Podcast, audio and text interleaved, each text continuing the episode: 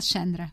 Isabel. hoje vim aqui como eh, quero uma explicação sua. Eu sou a aluna, você é a professora. É sobre o quê, Eu Isabel? estou a pagar explicações. Tenho sempre imenso medo quando a Isabel pergunta coisas que eu depois cá não sei responder, mas vamos lá. Mas sabe, ah, eu li que os líderes dos 20 maiores economias europeias acordaram taxar os lucros das Ai grandes meu Deus, empresas é um consultório fiscal pelo isto menos hoje. em 15%. Explique-me. Tenho visto isto de saudade como uma grande notícia, mas se calhar os ouvintes estão como eu. O que é que isto significa?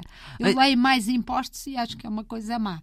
Oh, Isabel, eu para já diria que para Portugal é absolutamente indiferente, pelo menos nos tempos, nos dias que, que correm, na medida que nós não estamos a imaginar que o nosso governo vai correr a baixar eh, impostos para as empresas, muito pelo contrário.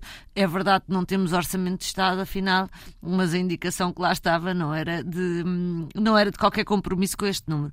Mas qual é que é a lógica? Então vá, a quem é que se aplicam estes 15%?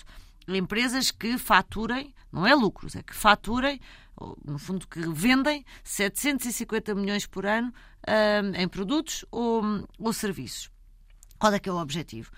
Nós todos nos lembramos, quando veio a Troika para Portugal, tínhamos a Irlanda tão mal como nós, ali logo no, logo no início, e a dizer: não, não, nós não vamos prescindir de, de, de cobrar às empresas só 12,5% de, de sobre o lucro das empresas, porque nós não querem queremos que elas. atrair. Claro, nós, nós não queremos que elas se vão embora. Então temos lá a Apple, a Google, toda, foi tudo para a Irlanda e ninguém quer sair de lá porque pagam menos impostos. E a Europa, e bem, pensou: bom, se calhar andamos todos aqui a brincar a deixar eh, eh, países como a Irlanda ter impostos baixos, enquanto os outros andam a fazer o que querem e há investimento que sai da Europa. Quem não se lembra, Isabel?